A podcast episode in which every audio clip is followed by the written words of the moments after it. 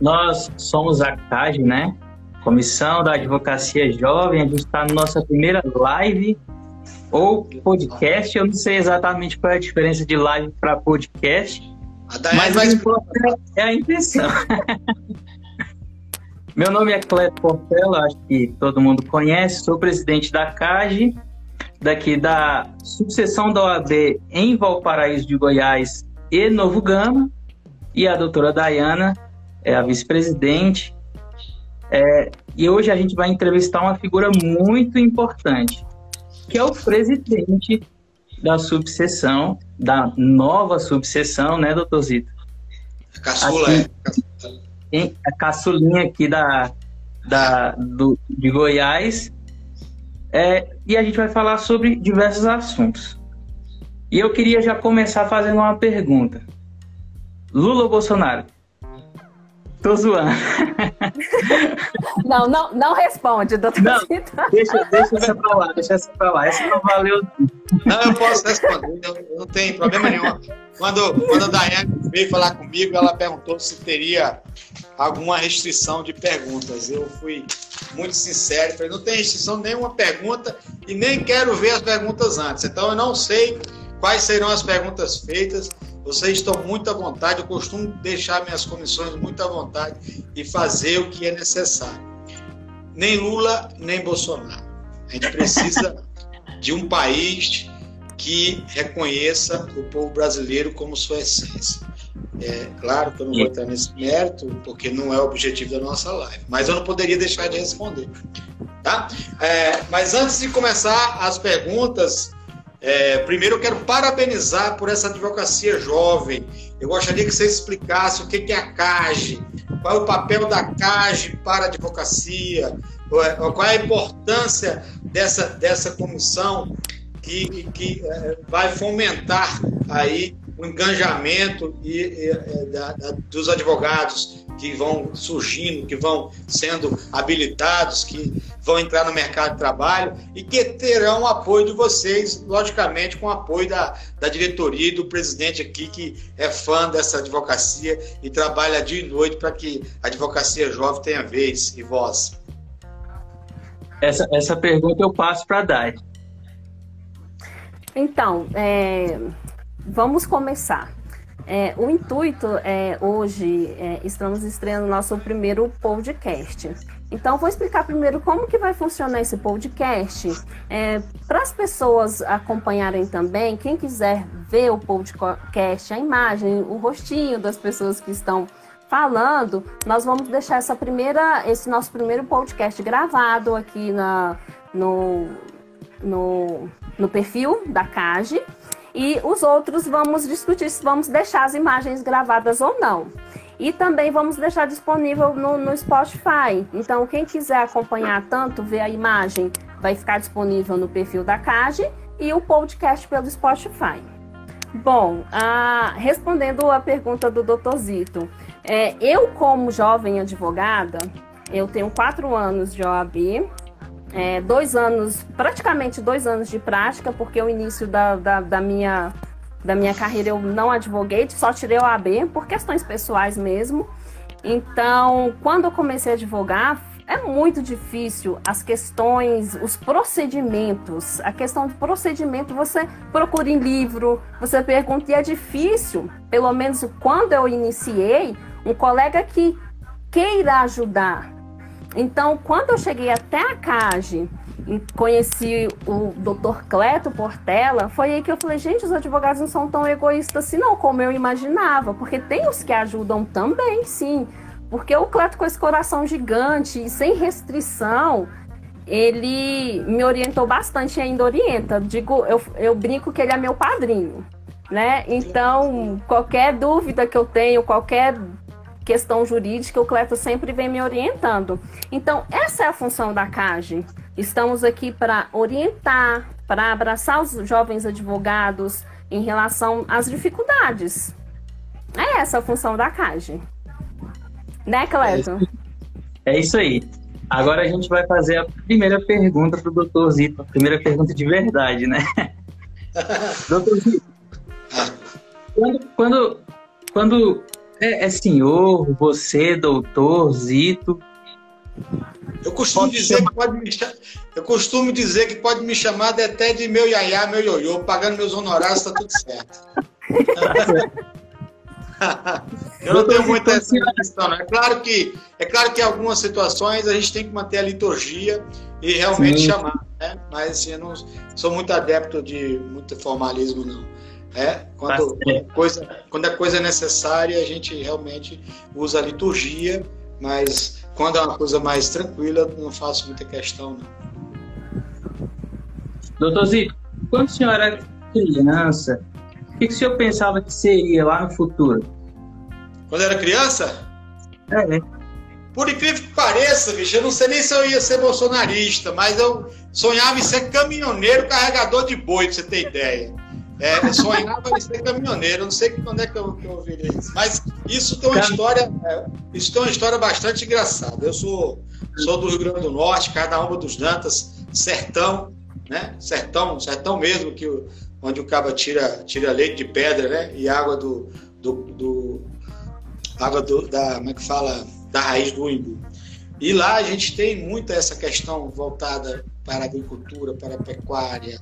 A gente cresce brincando de fazendinha, de osso. A gente cresce é, brincando, não sei como é hoje, acho que hoje não tem mais isso, mas eu cresci brincando no fundo do quintal da minha avó de fazendinha, de pedra, de boi de pedra. E eu imagino, no meu imaginário, eu, eu cresceria e seria um caminhoneiro para carregar boi. Tem até uma história com a minha tia eu falava para ela assim: Olha, Kika, quando eu crescer, vou comprar um caminhão e tu vai viajar comigo, né? Porque aí tu vai abrindo as porteiras para eu passar, né? Então, assim, meu imaginário era muito grande. E eu nunca me imaginei ser advogado, mas teve um episódio na minha vida, marcante até, que foi meu pai foi expulso das terras, né? Eu lá na Paraíba, meu pai foi expulso da terra depois de uma plantação, tá? E teve um, um desacordo lá com o proprietário e ele foi expulso. Eu na minha inocência ou já na minha percepção é, da, do meu espaço, eu falei para ele, pai, não se preocupa não que quando eu crescer, você é advogado para te defender. Mas eu nem fazia ideia que diabo seria um advogado na vida. Mas eu sabia que aquilo ali já era uma injustiça. Então, talvez eu venha com essa, com essa linha da justiça né, dentro de mim há muito tempo.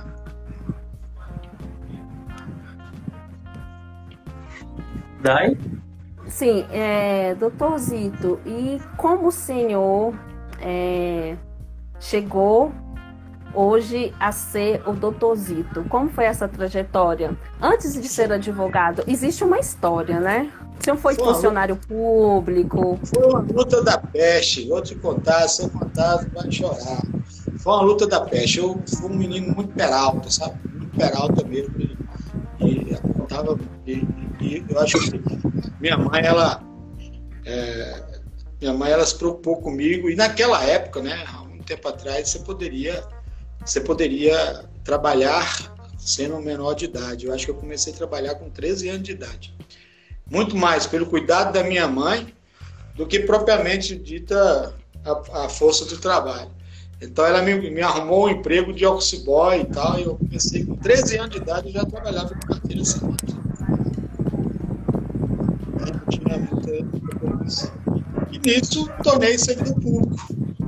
Tornei servidor público é, cair numa área até interessante. Minha, é, Deus é tão maravilhoso comigo que quando a coisa está tão ruim, Ele me direciona para uma coisa boa.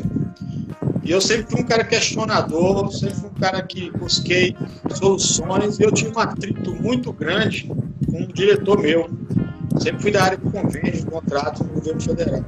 E eu tive um atrito muito grande com o diretor, não aceitava a forma como ele conduzia os processos e aquilo para ele era inaceitável. E como castigo, como castigo, hein?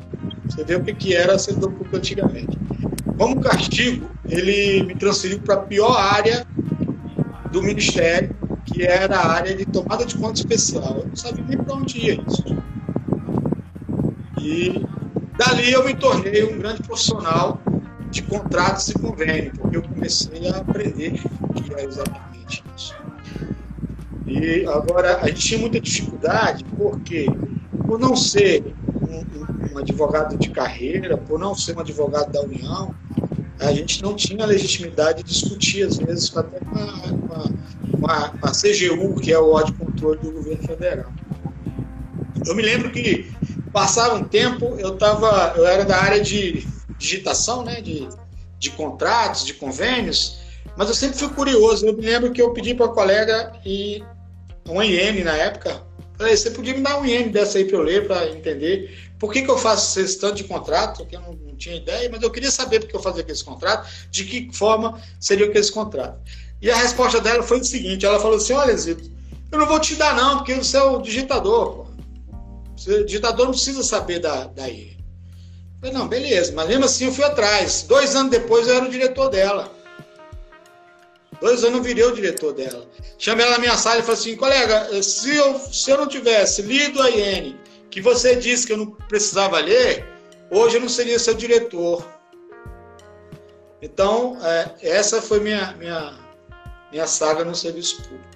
E para ser advogado, foi quando eu comecei a, a querer fazer tomate com ponto especial e recuperar recursos que as prefeituras, que os estados não gastavam bem. Então, a minha função era essa, de avaliar, avaliar os, é, os repasses que não, não tinham cumprido o objeto e pegar esse dinheiro de volta. E eu tinha muita dificuldade para poder é, finalizar um processo.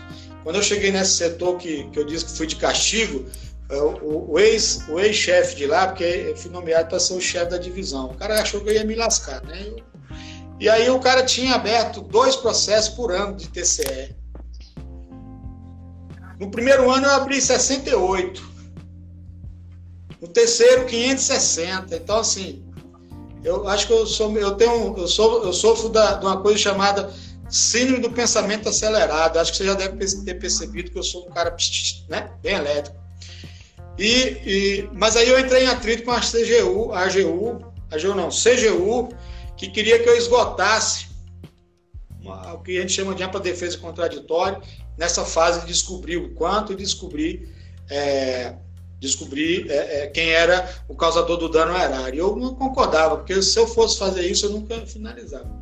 Mas eu não tinha muita muita chance, porque lá os caras são de carreira, e o servidor normal que era eu não tinha muita chance de debater. Aí foi quando me deu a ideia de fazer direito, né? Porque eu já fundamentava dentro do que era, era, era básico, mas eu queria ter uma, uma base melhor, mesmo não sendo advogado da União e tal.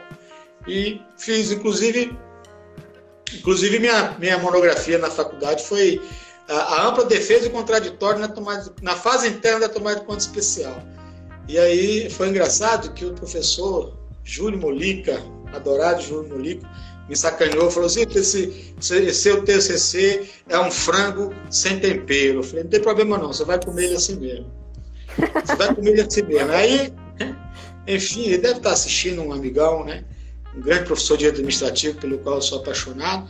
E aí, depois que eu terminei, terminei a minha monografia, apresentei, e ele ficou apaixonado que era, né, que eu comprovei que a, o, o, dentro do Ministério não há que se, não há que se esgotar a ampla defesa contraditória, porque ela se compara a um inquérito policial. Então eu apuro, quem abre o processo propriamente dito é o TCU. Ah, lá no TCU, aí sim o cara tem que ter acesso. Enquanto eu estou apurando, eu não preciso disso e ficou uma tese maravilhosa e ele disse que queria publicar. Eu falei, essa aqui você não publica não, Júlio, você vai publicar outra. Deixa meu frango sem tempero aí e vamos lá. Então, foi assim. Depois eu fui para o Ministério da Justiça, né, também na área de convênio, atuei bastante na área de implantação da Lei Maria da Penha, né, que o governo federal lançou a lei, mas os estados não estavam preparados. E o governo federal, na época, a época, bancou a implantação das varas Maria da Penha.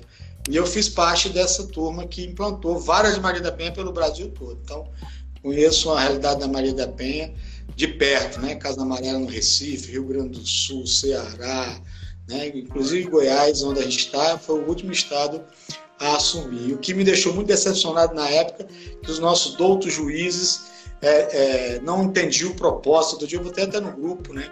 A gente liberava recursos para os caras fazerem a Vara Maria da Penha e eles mandavam fazer garagem para os carros ficar debaixo. Então, é, é, essa, essa era o desafio, era recuperar dinheiro, a malversação do recurso público, que não difere de nenhum lugar. É juiz, é, é, é prefeito, é todo gestor que não tem bom caráter, ele desvia dinheiro público.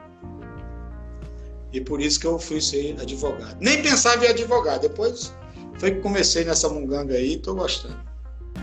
E aí pediu exoneração do serviço público e na verdade, não, na verdade eu estou afastado, né? Eu fui controlador geral do município aqui hum. em Valparaíso e fui. A única coisa que eu ganhei foi dois infartos. Né? Essa vez esse gordinho lindo, maravilhoso, mas esse gordinho já teve na porta do céu umas duas vezes já. E aí eu tive esse, esse aí, estou afastado. E estou aí cuidando de vocês agora, né? Mesmo enrolado aí com o coração pela metade, cuidando da advocacia com muito carinho. Como é que, como é que eu tenho, eu tenho uma curiosidade, desculpa, Dai. Não, é, vai, pode ir. Assim, como é que foi? Assim, aqui a sucessão era Lusiânia. Né? Sucessão era Lusiânia. Nós éramos, nós éramos uma delegacia sem delegado. Isso. Como, como é que foi essa implementação da subseção de Valparaíso e Novo Gama. Como é que foi a gênese disso? A gênese disso foi. Conta os bastidores, doutor Zito.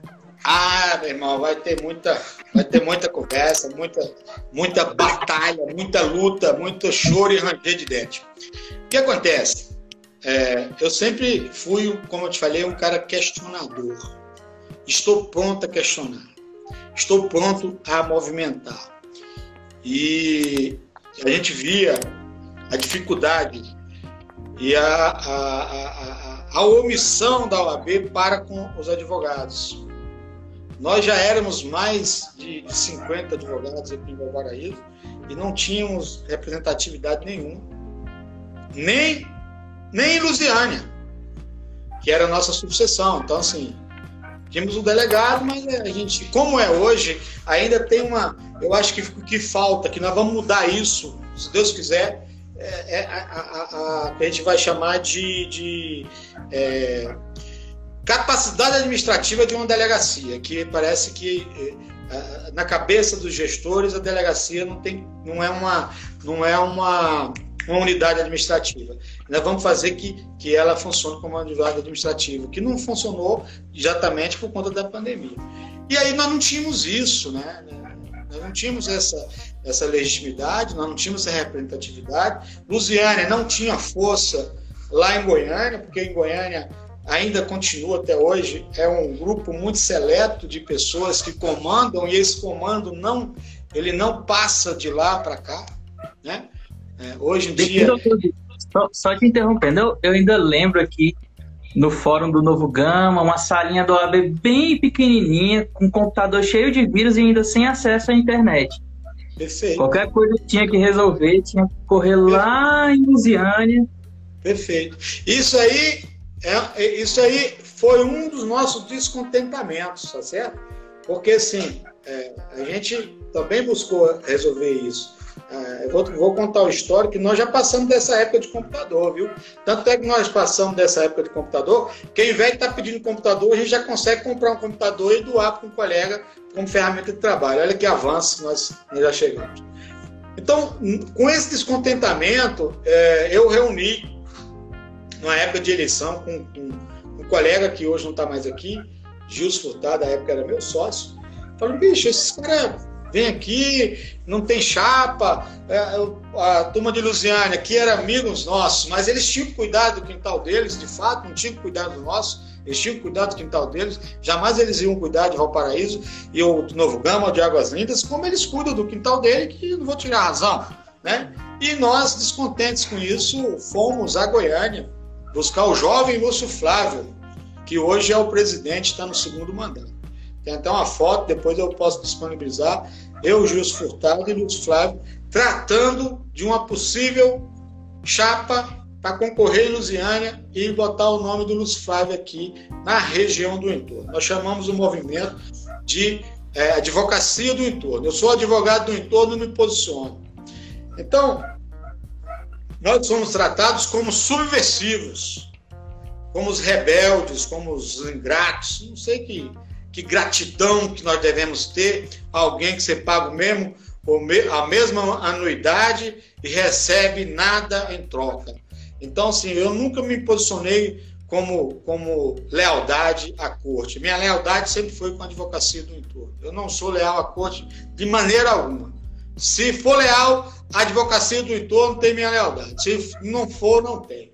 Então, nós fizemos esse movimento. E esse movimento foi gigante, porque ele pegou Águas Lindas, Santo Antônio Descoberto, Valparaíso, Novo Gama, Lusiane, e fizemos uma chapa.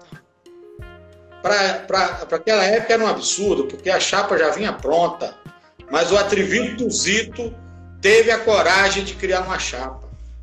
Teve a coragem de contestar a oligarquia da OAB Forte de 30 anos, que ninguém tirava. Só que o movimento, advocacia do entorno, tirou. Tirou aqui, porque o Lúcio Flávio ganhou aqui, e tirou em Goiás.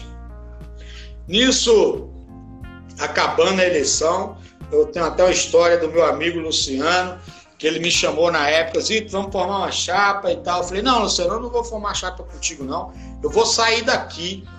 Vocês podem, em qualquer momento, é, interpelá-lo e ele falou que eu, que eu traí ele. Falou assim, olha, eu chamei o cara no meu escritório, ele teve a, a, a, a arrogância de dizer que não ia me ajudar, ia montar uma chapa para concorrer comigo.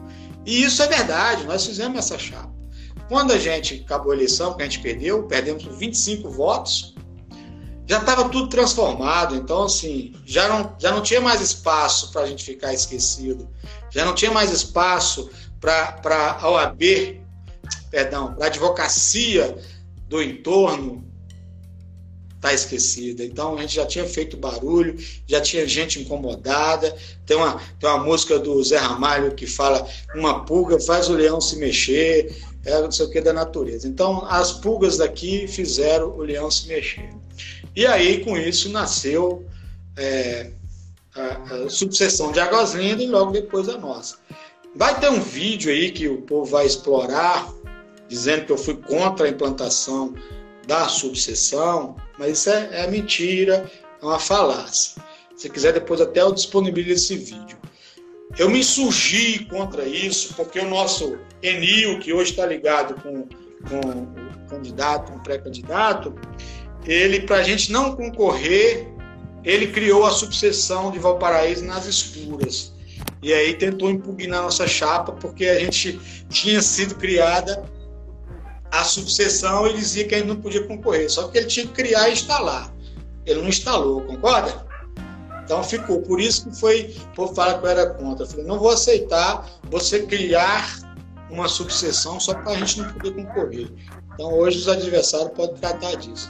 Mas enfim, foi instalada a subseção de Águas Lindas, que era mais longe, mais longe, né? Porque eles ficam 70 quilômetros de 70 quilômetros de Lusiânia e ficamos para o próximo mandato. Ficamos para o próximo mandato. Mas já estava criada, faltava a instalação. E foi em 2019, Luciano me chamou, a gente já estava.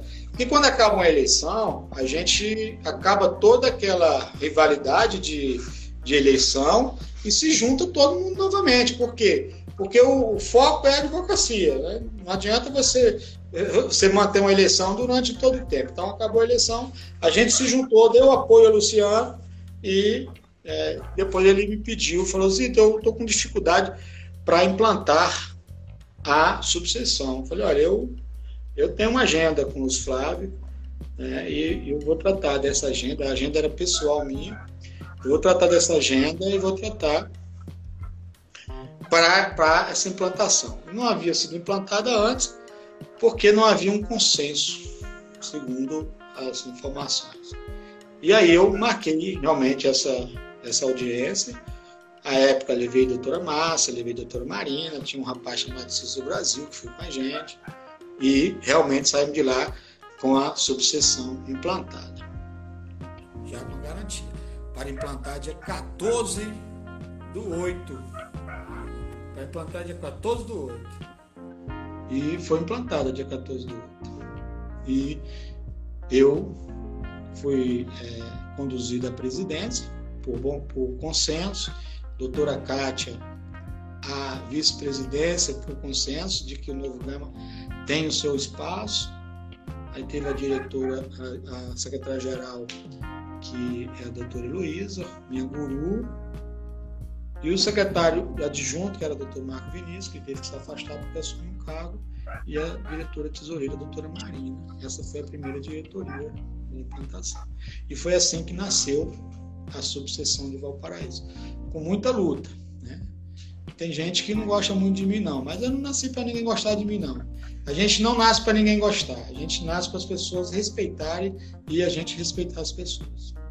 Quando a gente vê uma coisa pronta, a gente nem nem consegue imaginar o que, que se passou por trás, né? A caminhada para chegar. Quando a gente vê uma coisa vendo. já pronta, acabada, uma coisa feita, a gente não imagina a ah, caminhada. Sim, é. É, é. quando você chega num, quando você chega num, num, num, pote de goiabada, você se lambuza, mas você não sabe o tanto que o nego mexeu para aquela goiabada ficar gostosa. É verdade. Essa, essa, é a analogia, né? Essa é a analogia. Para uma goiabada ficar no ponto, você tem que suar. Esperando ele entrar. Mas interessante, hein, Cleto, essa questão do, do surgimento da, da nossa subseção, porque é, muitos advogados não conhecem. Eu, particularmente, também, essa traje... esses eu detalhes eu não conhecia. Também não conhecia. Não conhecia os bastidores, né? A história por é. trás da subseção.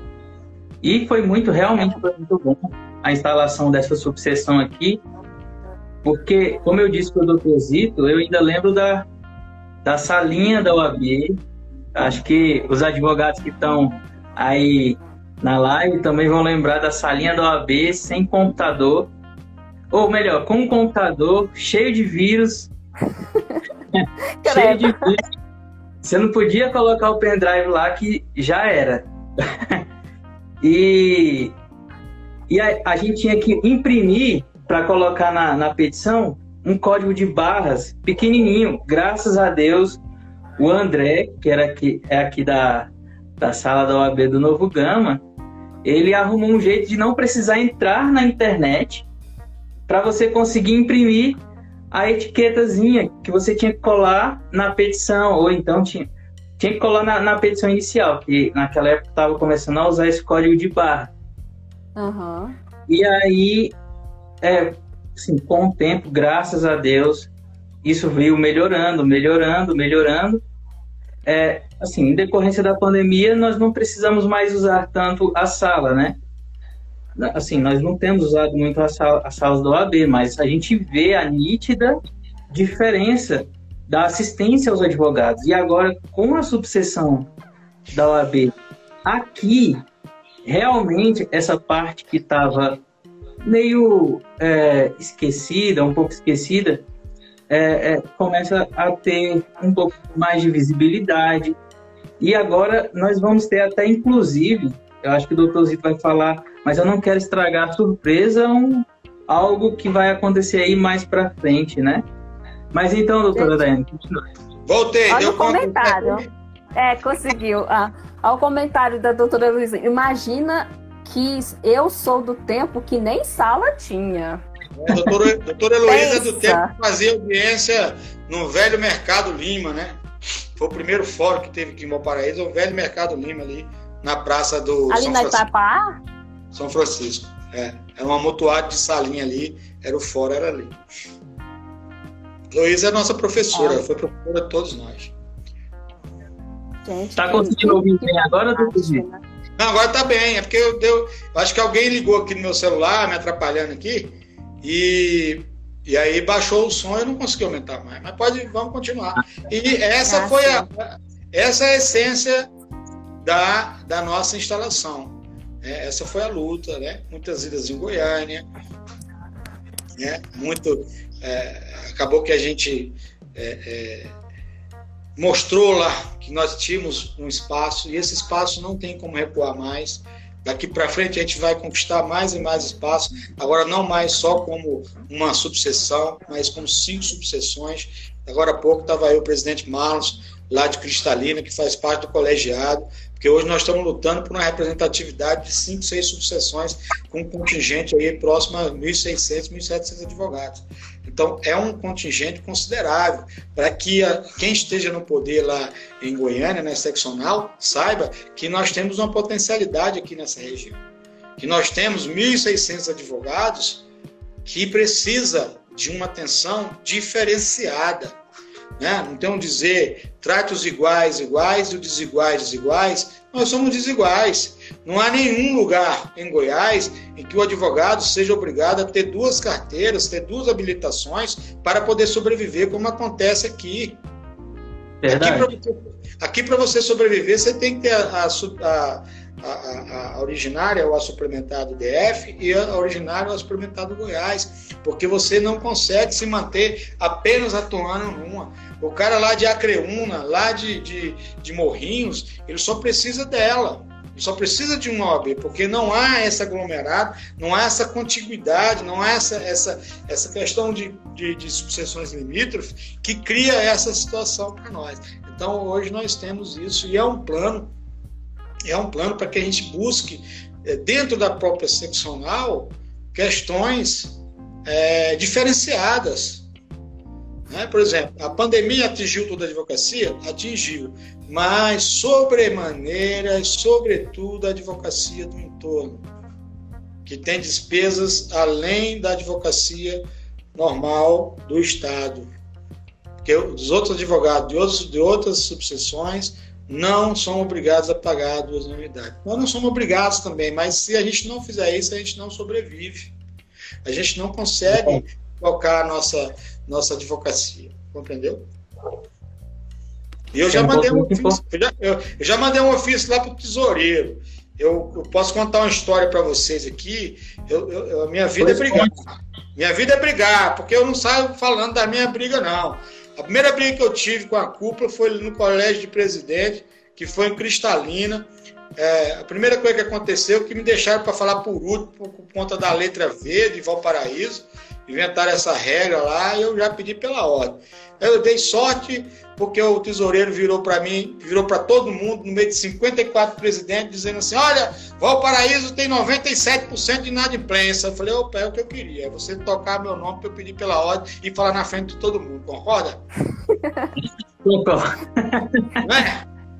Então o cara falou o nome de Valparaíso, já pedi pela ordem, meti, né? Falou: olha, vou aproveitando, quero que você crie crie um programa, uma, alguma, alguma recupera Valparaíso, porque nós não temos condições de recuperar isso se a subseção, a, a, a seccional, não criar um programa de recuperação da inadimplência. Você sabe o que, que ele me respondeu? Me liga.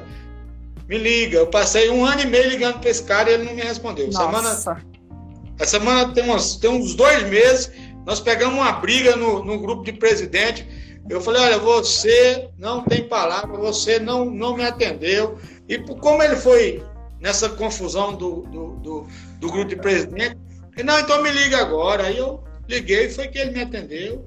E eu já fiz o pedido para mudar alguma coisa em relação aqui, mas está no pleno, mandaram para o pleno, porque eles não têm, não têm essa, essa legitimidade para mudar algumas coisas que já estão em resoluções, né? Aí foi que bom. Pleno. Eu, eu, em nome da, da advocacia, especialmente da advocacia jovem, agradeço pela, pela essa interseção, porque os advogados jovens sofrem muito com isso.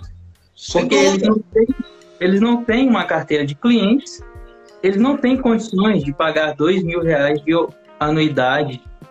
É muito pesado, é muito pesado. Então, assim, tem o fim de falar tentando criar um mecanismo. Hoje nós temos uma, nós temos hoje uma, uma obrigação, uma carga de obrigação muito grande, mas não temos uma contrapartida. Eu não sei porque cargas d'água, só quem pode pagar a anuidade. Com cartão de crédito é o colega lá de Goiânia. Eu daqui eu não posso pagar minha unidade com cartão de crédito. Eu tenho que pegar, gastar 200 reais de combustível para ir passar um cartão lá em Goiânia, divisa para o AB e quem, o cara que se vira com cartão de crédito, né? Mas nós não temos essa chance, né? São essas coisas que fazem a gente mudar de ciclo. Ah, vocês traíram fulano. Não traímos ninguém. Nós temos que lutar pela advocacia do entorno. Quem não tiver com a advocacia do entorno, que vá para lá. É a importância de ter alguém que lute pela classe, né, doutor Zito? O senhor Exatamente. representa isso para nós.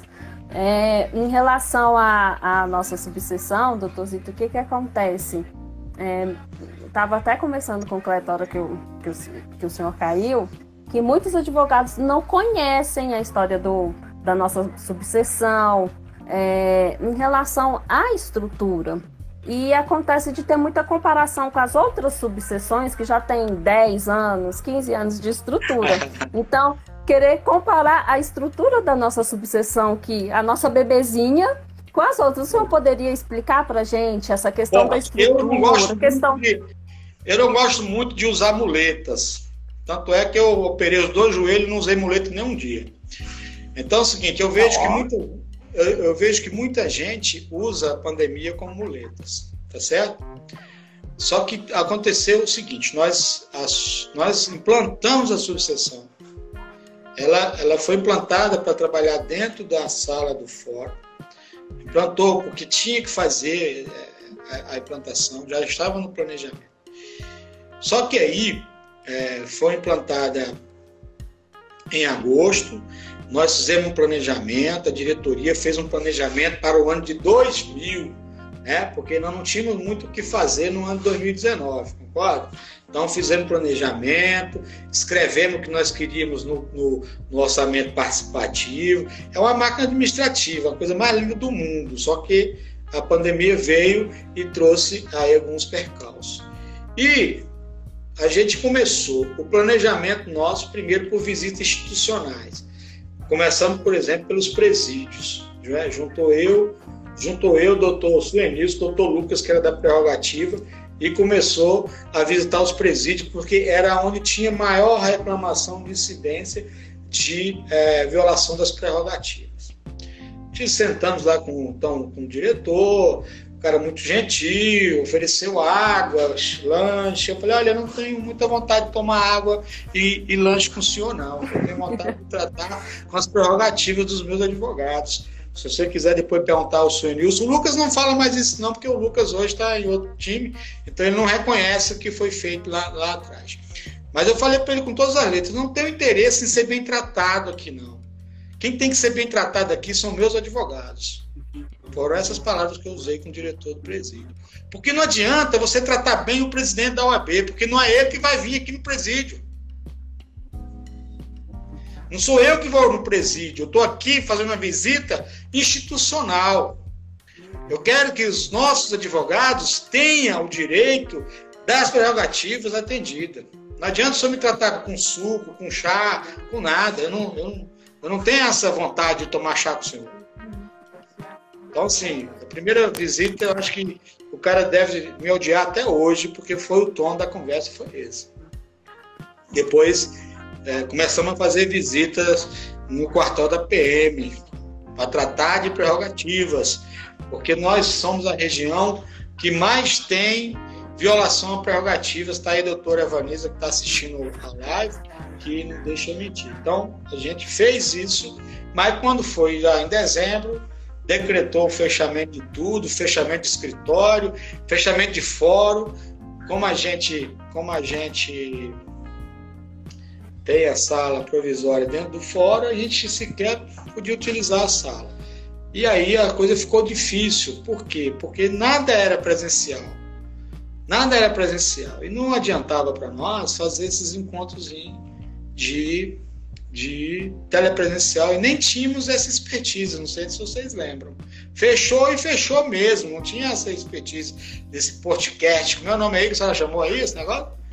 Podcast. É, esse negócio aí. Não tinha isso, não, nós não tínhamos essa, essa, essa, essa ferramenta tão disponível a ponto da gente resolver. Foi, Foi com o tempo que o pessoal viu que não, não dava para esperar e criou, né? Criaram-se esses canais. E então, muito do nosso planejamento teve que ser abandonado, não porque nós queríamos, mas porque não tinha como aplicar o que nós planejamos. Só esse ano agora, só esse ano agora que começamos a fazer o que nós tínhamos planejado lá no início. Então, e a gente tem conseguido fazer bastante coisa. Dentro desses seis meses que, dentro desses seis meses que houve, é, que houve essa flexibilização, embora haja um perigo ainda muito iminente, né? A gente não pode dizer que acabou a pandemia, mas eu, por exemplo, já vacinei duas vezes. E aí ó, facilita um pouco. É, eu, na própria pandemia, tive muita dificuldade porque é, quem era o prerrogativo era eu, né? Então, ligava para um, ligava para outro, não dava conta, ia lá o baixinho socorreu o colega lá, e não dava para saber se eu, sou, se eu sou gordo, se eu sou hipertenso, se eu sou é, é, comorbidade, se eu sou, como é que fala, cardiopata, porque o colega estava lá correndo um risco e não tinha ninguém para socorrer, quem ia lá socorrer era eu mesmo. Então, é, é, é esse o papel, é esse o papel da OAB, né? Eu fiz, fiz é. e faria tudo de novo. É, eu acredito que, que todo advogado já teve essa questão da prerrogativa violada, né, doutor Zito? Por exemplo, eu, eu quando fui. No... Só, que, só que nós temos uma coisa que nós temos que aprender também. O primeiro defensor das suas prerrogativas é você mesmo. Se você não se impor se você não impor mesmo, às vezes você cria uma situação ruim para você. Claro que eu não estou dizendo aqui nos, nos, casos extremos, como aconteceu com aqueles colegas lá em Goiânia, mas tem situação que às vezes você se intimida diante de uma pseudo-autoridade, porque o que mais viola, o que mais viola a prerrogativa do advogado é pseudo-autoridade. Porque quem é autoridade conhece e não viola a prerrogativa de advogado. Exatamente. Exatamente. Eu mesmo para. Pode falar. Pode falar, Cleta. Pode falar. Primeiro as damas. Por exemplo, é, é, em Lusiânia, no presídio de Lusiânia, é, há, uns an há um ano atrás, mais ou menos, eu tive uma dificuldade terrível para ter acesso a uma reeducanda. Estava com problema de saúde, não tinha questão de medicação. Então, mesmo que conversasse com o diretor, conversasse com os agentes, não adiantava nada. E quando a gente chegava lá, eles faziam, sabe, tratava, me tratava como se eu fosse, eu não sei, acho que o cachorro da rua tinha mais prestígio do que a minha presença ali. Então, não, tive que recorrer. Não é, não, não é a senhora que, que, que não tem prestígio, não, tá? Vamos botar o dedo na ferida. Eu sou um cara que bota o dedo na ferida. eu, não tenho, eu não tenho nenhuma ressalva em falar. Quem vende nossas prerrogativas é quem faz conchavo. O advogado que faz conchavo em delegacia, o advogado que faz conchavo em presídio, o advogado que tem aquela história de dar, uh, como é que fala, é, o cafezinho ele vende a prerrogativa dele e principalmente a prerrogativa do colega.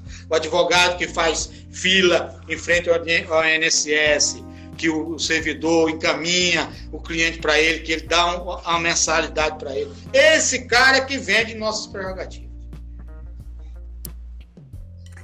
Então, essa, é realmente sim. Então, o que, que eu fiz? Recorri ao judiciário. Então, quando teve uma, decis, uma determinação porque eu falei, eu não vou perder tempo aqui batendo boca, não vou ficar brigando porque não vai adiantar nada.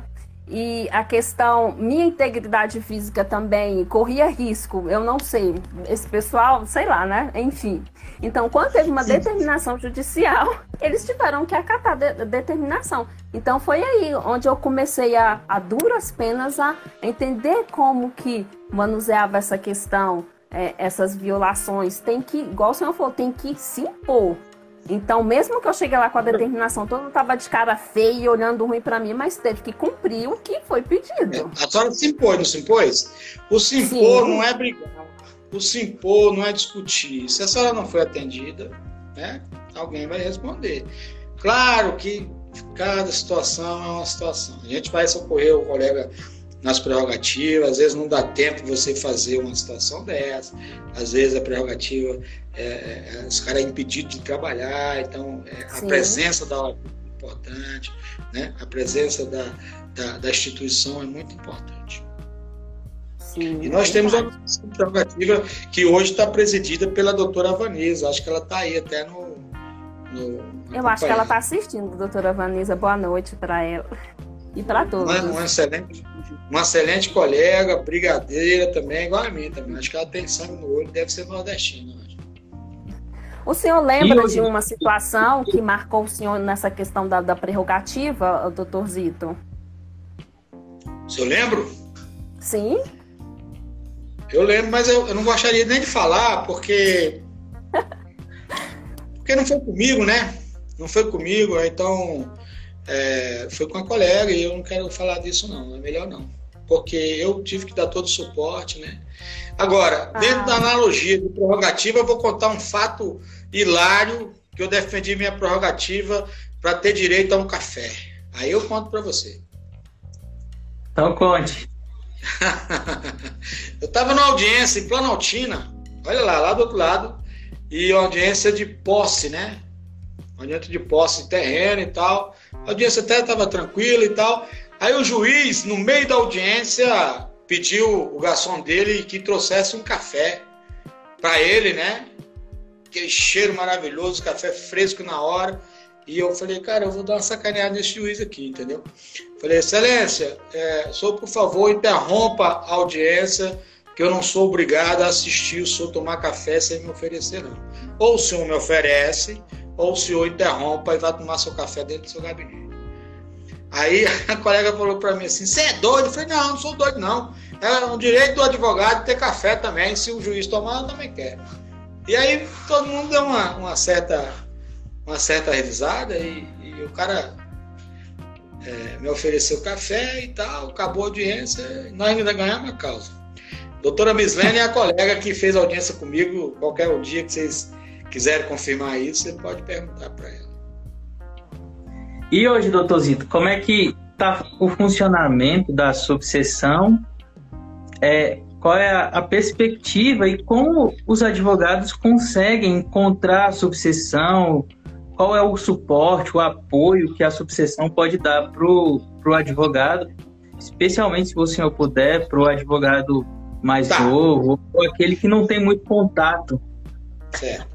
Hoje, hoje, do ponto de vista de logística e de administrativo, a gente continua trabalhando é, na, nos fóruns, né? lá em Novo Gama com o, o, doutor, com o André, que é o nosso colaborador. Aqui a dona Antônia, que atua no Fórum Civil e também no Trabalhista, que está fechado. Então, a gente está dando esse todo suporte. As demais ações são por meio das, das comissões que o advogado pode ter aí, como a comissão do, das prerrogativas, se precisar. A diretoria está sempre à disposição, né, o que for necessário, da parte administrativa. A gente tem hoje algumas ações do ponto de vista administrativo. Nós estamos finalizando a sala do advogado no presídio de Valparaíso, que é uma, uma, uma necessidade secular. E aí o povo até está dizendo, ah, fizeram isso porque é uma questão eleitoreira. É uma mentira porque nós, no primeiro tempo que entramos, já na, naquela reunião que eu disse para o diretor que eu não gostaria de ser servido água nem suco, porque meu advogado não tem esse tratamento e eu também não quero ter esse tratamento. Naquela reunião, nós já requisitamos um local para fazer essa sala. E não fizemos, primeiro porque houve aí uma intervenção no presídio, o diretor foi tirado, depois veio o interventor. O interventor aceitou, já tinha reservado a sala, mas aí foi trocado novamente, entrou esse atual. Só que essas mudanças de gestão, ela também traz mudanças administrativas. E nós não temos gestão sobre o presídio. Então nós tivemos que esperar até agora, meados de junho, foi quando liberaram um local, não para reformar, mas para construir. Então logo foi liberado, nós já corremos atrás do recurso e nós estamos entregando essa semana mesmo. é, eu saí correndo atrás de um, de um, de orçamento né, para comprar estofado, essas coisas, para que o advogado aguarde lá no conforto, né, na segurança de uma sala que a gente já tinha planejado lá atrás. Então, até agora, acho que até o dia 20, mais ou menos, nós estaremos entregando essa sala para a advocacia. No novo Gama, nós reformamos os palatórios, né, que não tinha acesso, né, então o presídio solicitou e a gente imediatamente é, financiou a reforma, né, foi lá, fizeram a reforma, está lá, hoje tem um parlatório que é mais utilizado até pelas famílias, né, pelas, ah, pelas visitas assistidas. E também é, a prerrogativa teve no presídio agora recentemente e constatou que era uma coisa que existe em todos os presídios, não é só aqui no Valparaíso. É, a comissão constatou que havia uma violação à prerrogativa do advogado ter a entrevista é, é, isolada com seu, com seu cliente e os, os guardas penitenciários ficam, ficam ao lado e tal. E aí a doutora Evaniza solicitou, eu estou aguardando só o orçamento, para que a gente compre umas câmeras, né, que eles fiquem monitorando mais de longe.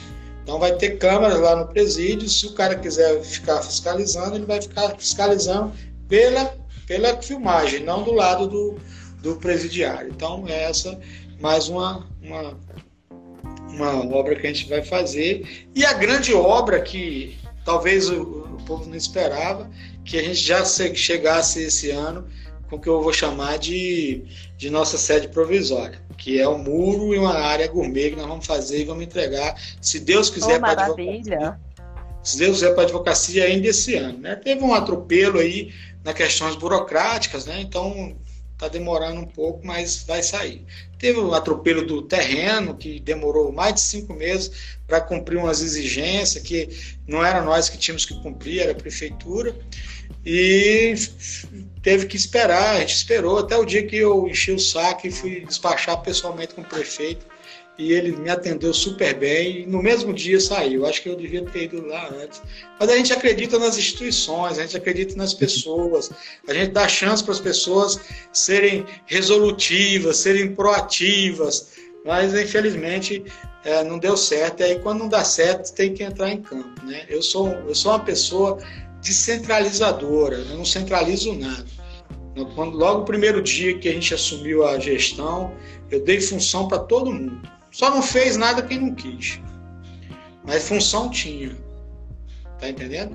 E quando essa função não, não, não era atendida, eu avocava para mim e eu mesmo tocava, como fiz várias vezes com a própria é, comissão de prerrogativa. Não tenho menor problema em me regaçar as mangas e fazer o que tem que ser feito. É, essa questão do orçamento, eu saí para fazer o orçamento, que houve um contratempo lá na comissão, eu mesmo peguei a missão, porque nós sabemos a necessidade, nós sabemos a urgência e nós sabemos é, é, que tem dinheiro nosso envolvido nisso. Então, quanto mais você demora, mais se gasta. A gente está gerindo dinheiro nosso. Então, assim, a gente tem que cuidar com amor, a gente tem que cuidar com carinho. Então, um dia menos é, é, é, é prejuízo para a advocacia.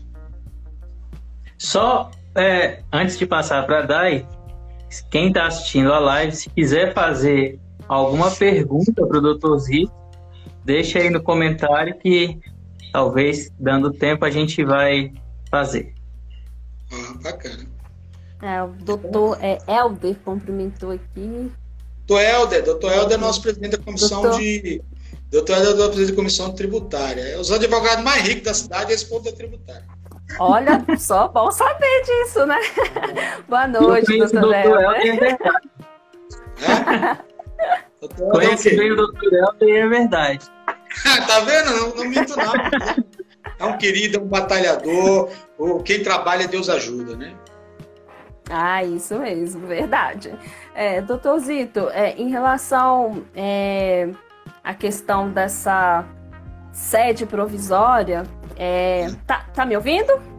Pode falar, pode falar. Ah, sim. Em relação à questão dessa sede provisória, é uma vitória muito grande, porque. Sem dúvida. A, até um tempo atrás, né, recentemente, não tínhamos perspectiva, de nada. Não tínhamos. Absolutamente. Não tínhamos. Então o é. senhor é um pioneiro em relação a essa luta toda. O senhor é um pioneiro é, é, é. nessa nessa batalha, nesse clamor pela pela nossa pela nossa subseção. Então, é uma pessoa importantíssima. Eu até parabenizo o senhor por essa luta e por lutar pela classe, porque é, não é qualquer pessoa que tem essa estrutura e aguenta tanta. É, eu não vou falar intempérias, sabe? É, vindo de, de todos os lados é, e críticas, porque é, não conhecer é fácil criticar para quem não conhece, né? Mas Considerando... nós somos preparados para isso. Primeiro que a nossa classe é uma classe muito exigente. É, e assim, se nós não, se nós, é, se eu algum momento me posicionei para criticar os meus, os meus gestores à época e hoje eu sou gestor, eu tenho que estar pronto para receber crítica. É, o que eu quero dizer é que é o seguinte, é uma honra fazer isso. É uma honra fazer isso, porque assim, às vezes a gente não sabe o que acontece nos bastidores e por que, que, a, que as coisas acontecem. Eu tenho uma coisa que eu posso dizer para vocês: quem não respeita a advocacia do entorno não merece ter a advocacia do entorno do lado. Nós estávamos, nós estávamos buscando é, um colegiado desde o ano passado para dizer assim: nós somos a advocacia do, do entorno, nos respeitem e é, esse grupo ele sequer entrou para essa questão da pré-campanha agora que a gente começou a trabalhar nisso porque nós estávamos lutando para mostrar que aqui tem um contingente então assim é, e para conseguir isso é, é, demonstrar a necessidade não é porque eu sou o melhor, não é porque eu sou o mais bonito, que eu sou o mais. Não é isso. É você chegar aqui e falar assim: olha, eu tenho essa demanda e essa demanda tem que ser prioridade. Às vezes a gente fica pensando o que, que é prioridade para uma seccional, porque você bota no seu orçamento participativo, eu quero uma sede. Está lá, mas não é prioridade. Então, assim, você precisa construir um, uma subseção, você não tem um recurso, mas enquanto outra subseção recebe 250, 300 mil para reforma. Então, como é que você imagina quem é que valoriza o, o entorno? Como é que você diz, fulano valoriza o entorno? Não, valoriza. Como é que eu pego um X valor, libero para uma reforma e não libero para a construção de uma sede?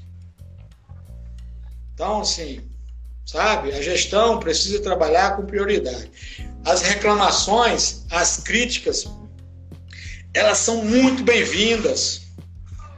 Até mesmo nesse período eleitoral, que elas são capciosas que elas são venenosas, elas escorrem um veneno. Eu acho bacana isso, porque as pessoas não estiveram junto conosco não se mobilizaram para tal. Agora que postulam um cargo, aí são realmente as pessoas que vão botar o dedo na ferida. Agora a ferida dói, não dói só para mim não, dói para todo mundo. Porque as prerrogativas violadas aqui são as prerrogativas violadas em Cristalina, são as prerrogativas violadas lá em, em Águas Lindas. É isso que nós precisamos entender, porque nós somos a advocacia do entorno. Nós sofremos dos mesmos males. Se a gente não valorizar essa advocacia nossa,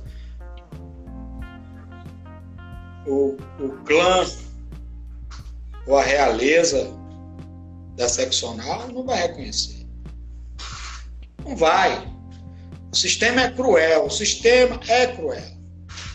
Por que, que, por que, que a advocacia do entorno não tem representante no Conselho Federal, tendo 1.600 advogados?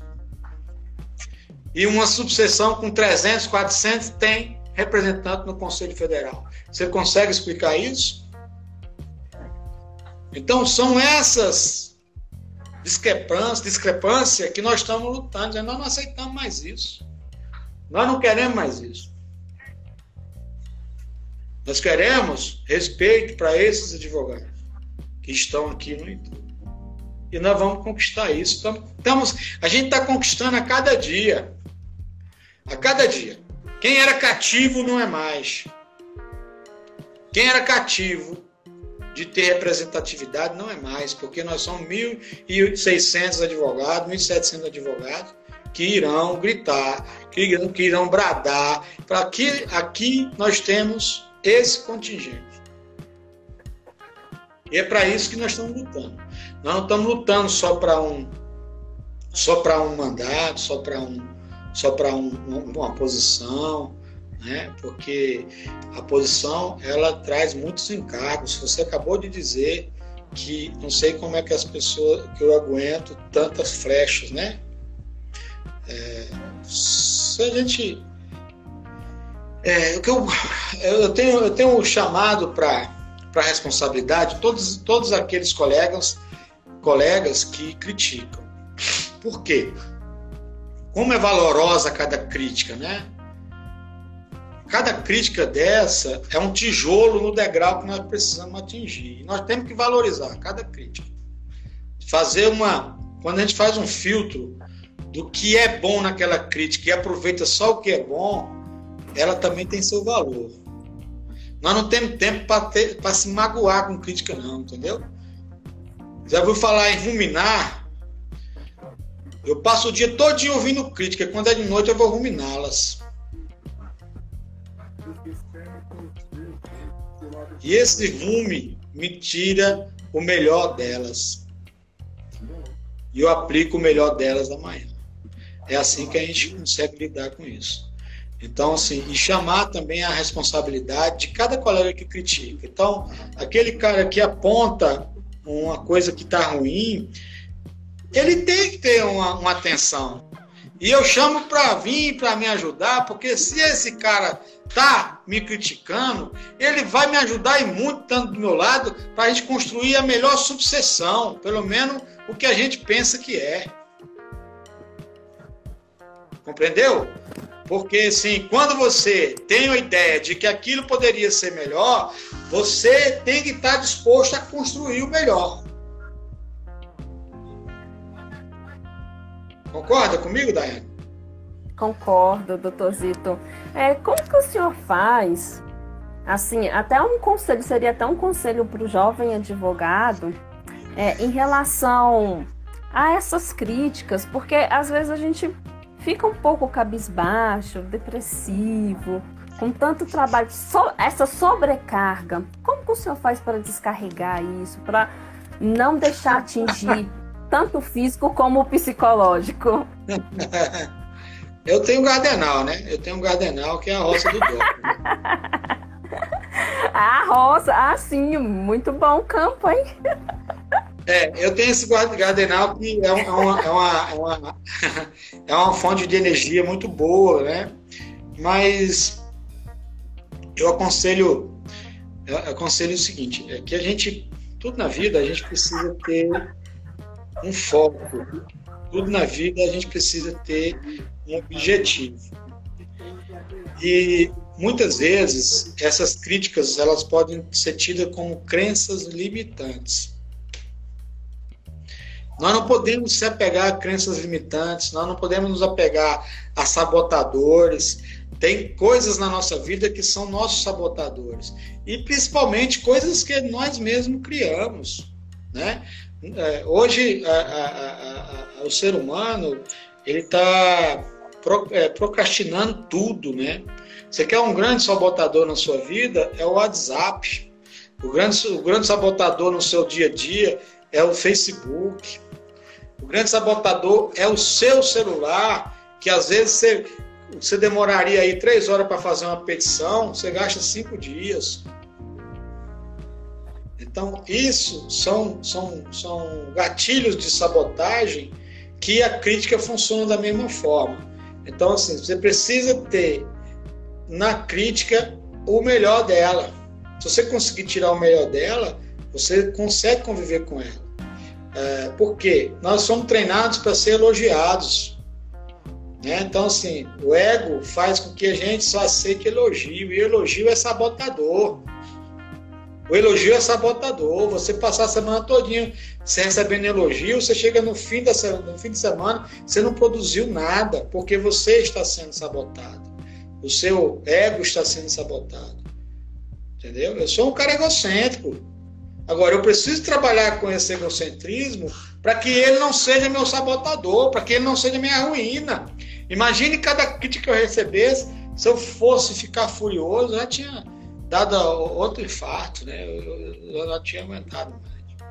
Mas é tão bom você você conseguir controlar isso, mas é isso, é isso requer uma certa maturidade, né? Porque assim, tem hora que você quer voar no pescoço do cabo mesmo, viu? Então você tem que segurar, olhar para ele e falar assim, esse cabo tá com problema. Você faz o que a psicologia chama de projeção. E é o que ele está fazendo com você.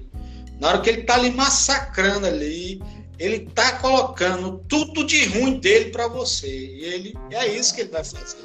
Porque é difícil você entender das suas fraquezas. É fácil você jogar a sua fraqueza para o outro. E fraco eu não sou. Então, então eu não jogo fraqueza para ninguém. O que, é que tem de bom aí nessa roça, Totô? Oh, desculpa, Cleto, eu falei. Aproveitando quem, esse... quem vai ser o primeiro?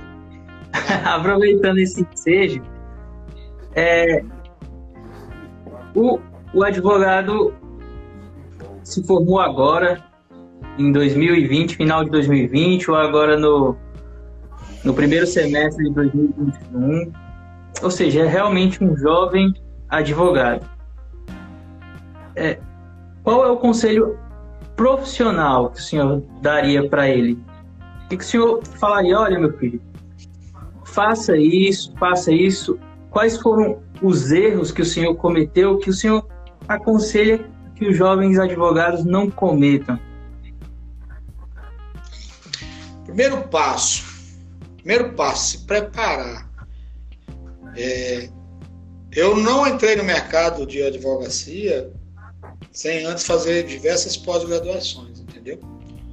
Porque a, a, cada vez mais a formação jurídica está tá muito, é, muito ruim. Então a gente não sai da faculdade com muita técnica, por exemplo. Eu, eu tinha muita deficiência na área trabalhista. Então, eu tive que aprender trabalhista depois de, de fazer pós. Eu fiz pós. Eu não atuo em trabalho, mas eu sabia que eu tinha deficiência em trabalhista. Então, fiz pós em área de trabalho. E o conselho que eu dou também é que você aprenda processo. E o pai de todos os processos é o processo civil. Todo advogado tem que fazer pós-graduação em processo civil. Porque se ele aprender processo civil, ele domina todos os outros. E aí, é claro, dentro da sua da sua vontade de uma área ou outra, aí você se especializa nela. Agora, processo civil é, é essencial a todo advogado. Aproveitando o gancho aí do, do Cleto, é, doutor Zito, é, se o senhor pudesse voltar a uns 20 ou 25 anos, anos atrás, e falasse para o doutor... Não, não fale isso não, não fale isso não, porque 25 anos atrás eu era danado demais. E pudesse dar um conselho para o Zito, o que o senhor falaria para ele? Tenha paciência só isso. Tenha paciência, porque eu, como eu te falei, eu tenho o síndrome do pensamento acelerado. Isso é bom e é ruim. E isso me leva à falta de paciência em algumas situações. E a falta de paciência, ela tira a possibilidade de análise de você ter uma mente analítica. Outro dia até falei, mente analítica e mente reativa. Eu fui a vida toda mente reativa. Se você fizesse um tchan, eu dava tchan, tchan, tchan, tchan. É, então, assim, é, eu, eu, o conselho que eu dou para o jovem hoje é que desenvolva a mente analítica. É, o que eu chamo de ruminar as coisas é, é, você analisar cada passo. É igual você me fez essa pergunta. Digamos que essa pergunta que você me fez tenha sido uma crítica. A primeira coisa que, que eu vejo na sua crítica é avaliar o porquê que você está me criticando.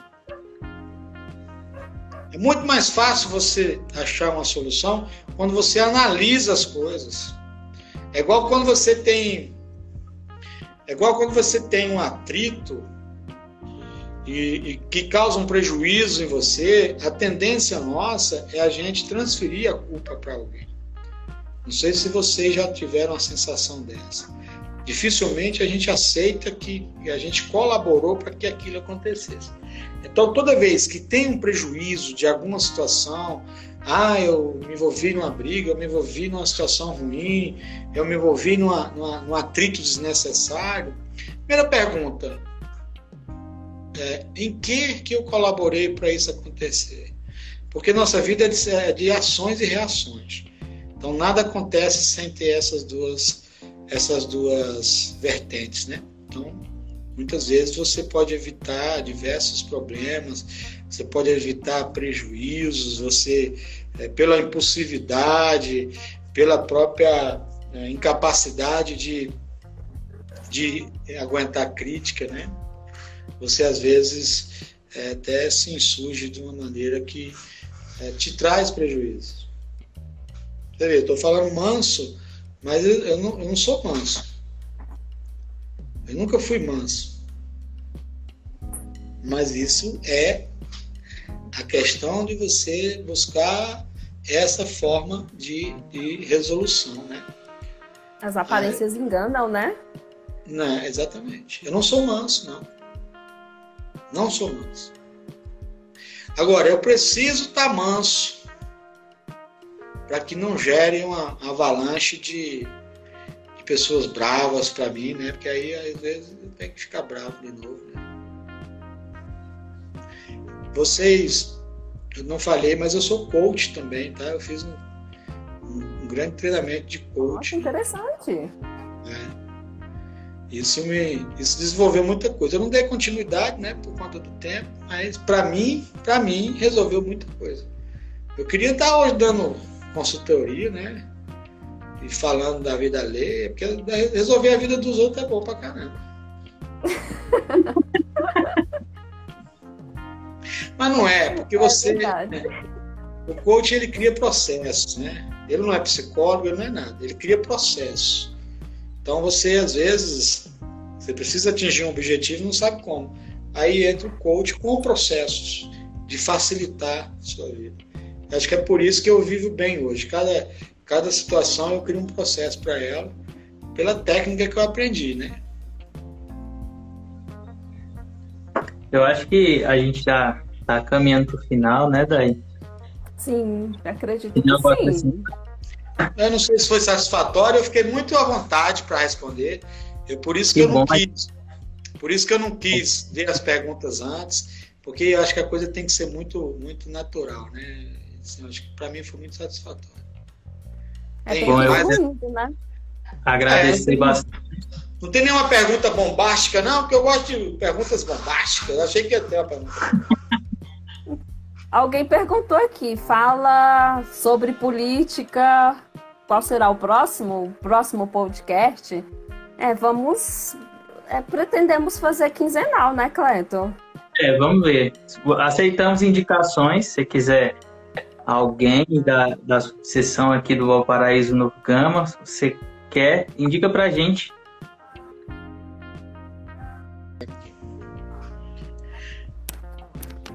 Então é então. isso. muito obrigado. Obrigado mesmo. Agradeço especialmente. Respondi Sim, pode falar. Respondeu tudo. Tudo e mais um pouco, né? Foi excelente. É que bom, né? Você vê. Você vê, o Brasil perdeu um grande caminhoneiro, mas ganhou um bom advogado, né? Ganhou um bom advogado, com certeza. Valparaíso, principalmente, hein? Que bom para nós. que bom que é, veio para cá. é, é, é o, o, o, histórico nosso é, é a luta pela advocacia do entorno e eu espero que vocês que estão já se juntando nessa nova, nessa nova leva de advogados, que também levante essa bandeira, porque essa bandeira ela não tem como recuar mais. Ela não pode recuar mais. A advocacia do entorno ela tem um espaço que hoje poucos reconhecem, mas é, ela tem um espaço que não tem mais como recuar. Inclusive, dia 11 nós teremos um encontro aí para indicar um conselheiro de Valparaíso para seccional do DF. Então, essa é a advocacia do entorno que hoje está tendo aí essa oportunidade de representatividade. Então, o doutor Geraldo, já boto aqui diante de vocês, já teve esse podcast, que dia 11 teremos um encontro com o pré-candidato doutor Délio lá de Brasília, e nós indicaremos o doutor Geraldo Júnior para ser o conselheiro seccional em Brasília para representar a advocacia do entorno. Então, nosso trabalho é isso, é buscar espaço, trazer a advocacia do entorno para o lugar de destaque que ela merece.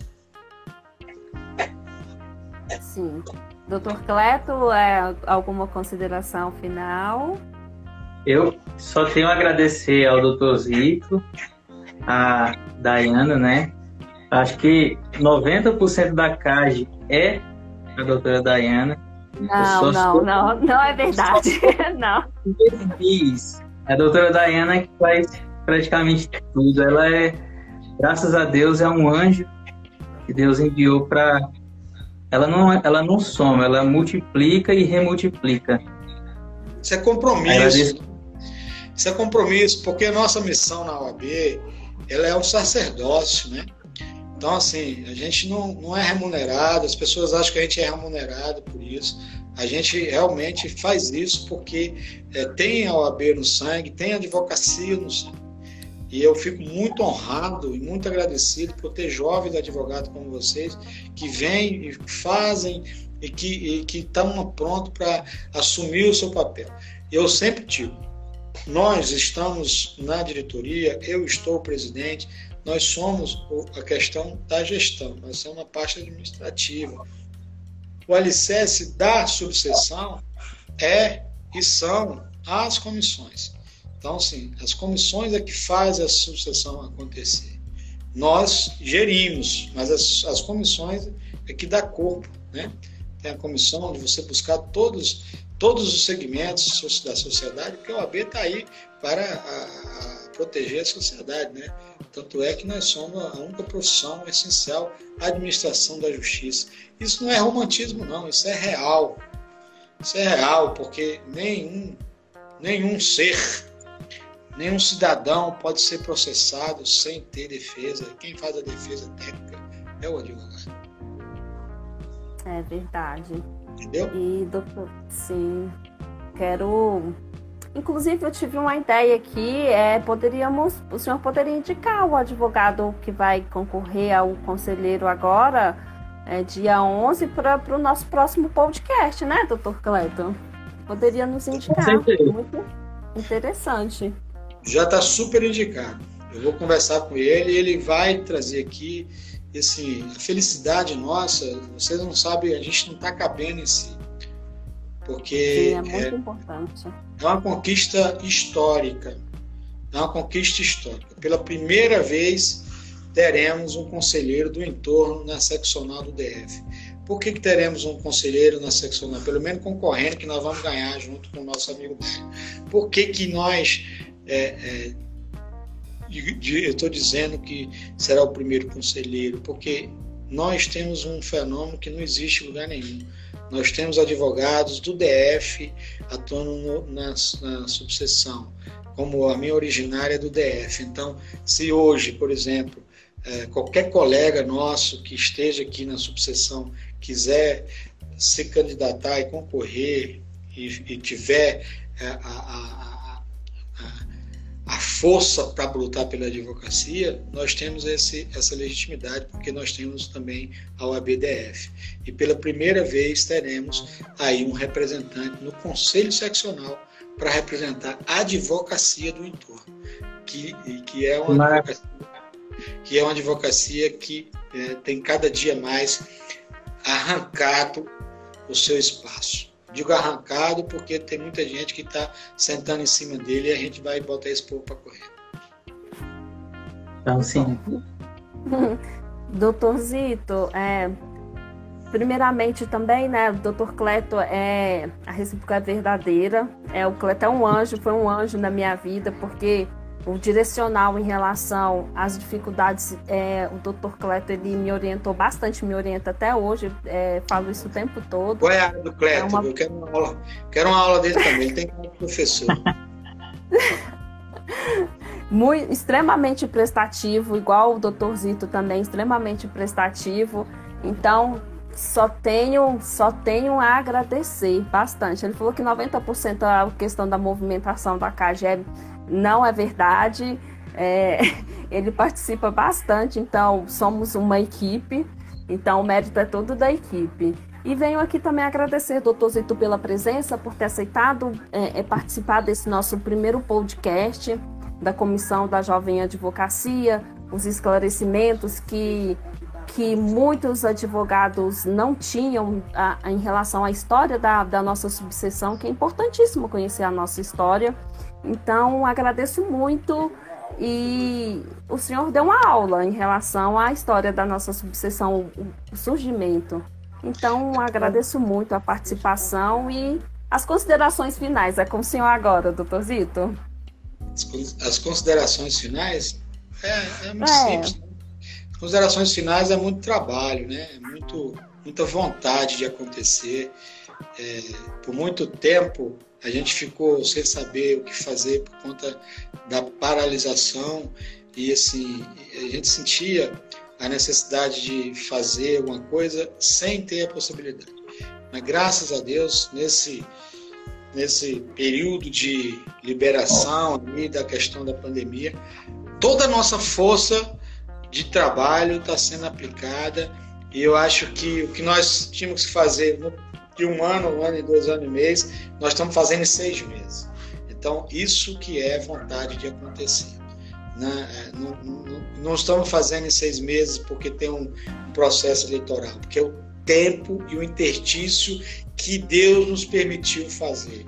Porque senão nós estaríamos fazendo desde o primeiro dia que a gente entrou e era possível. Nós passamos um ano e meio impedido e agora nós estamos trabalhando em dobro. Todas as comissões, juntamente com a diretoria, tem a comissão do Dr. Senilson, que é um gigante, não só no tamanho, mas também na vontade de, de fazer. É, tem a comissão da doutora Evaniza, tem a ESA, que está com a doutora Márcia agora, que está tentando se erguer, tem a CASAG, que está com, com o doutor Leonardo.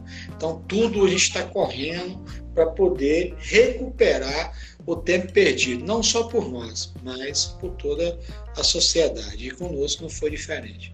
Talvez conosco o prejuízo tenha sido maior, até por ter sido implantado é, nesse, nesse período de pandemia. Porque quem já tinha uma subseção com sede, quem já tinha uma subseção com uma estrutura, de qualquer sorte, pôde acolher melhor o seu advogado. E nós ficamos presos a uma sala dentro de um fórum que é por circunstância, né? Então tinha, ah, por que, que o senhor não alugou uma sala? Eu não tenho condições de alugar uma sala. Nosso duodécimo hoje é, é R$ 1.800. Então, assim, da onde eu vou arrumar uma sala e, bancar uma sala com R$ 1.800? Então, assim, por isso que muitas vezes eu, eu gosto de falar que é para as pessoas entenderem, para a gente separar o real e a fantasia. Ah, porque nós merecemos. Merecemos, sim. Só que dentro da administração existe o princípio da reserva do possível. Quem conhece a administração pública sabe muito bem o que eu estou falando. E conosco não é muito diferente.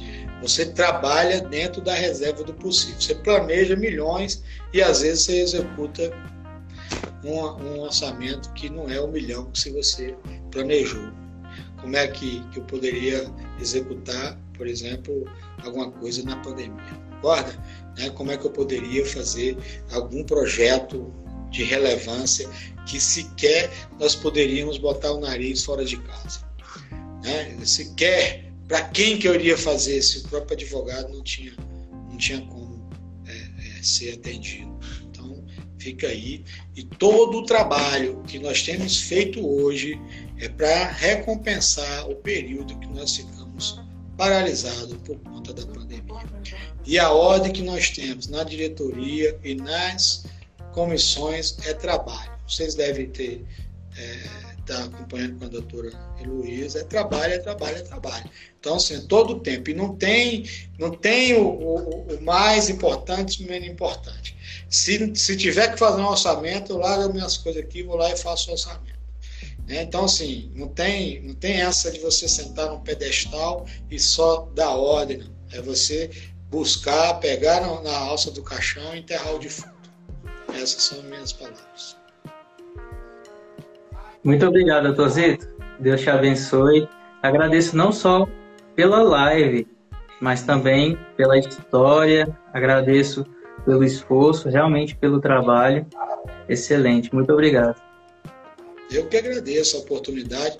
É uma honra. Como eu falo, eu tenho muito orgulho dessa, dessa, dessa comissão de advocacia jovem. Eu queria ter um cinco anos de carteira para fazer parte aí dessa comissão junto com vocês. Indiretamente é, faz parte, doutor Zito, indiretamente. É, a gente está tá interagindo, tá interagindo o tempo todo, né? Então, assim, eu acho que eu faço parte mesmo. É que Sim. É uma troca de ideia, importante. Sim. A gente precisa, muitas vezes, identificar nossos sabotadores. Fica a dica aí, viu? Que você perguntou o que, que era algumas coisas. Muitas vezes, dentro do, próximo, do próprio escopo ali, a gente elege um sabotador e não larga ele mais de jeito nenhum.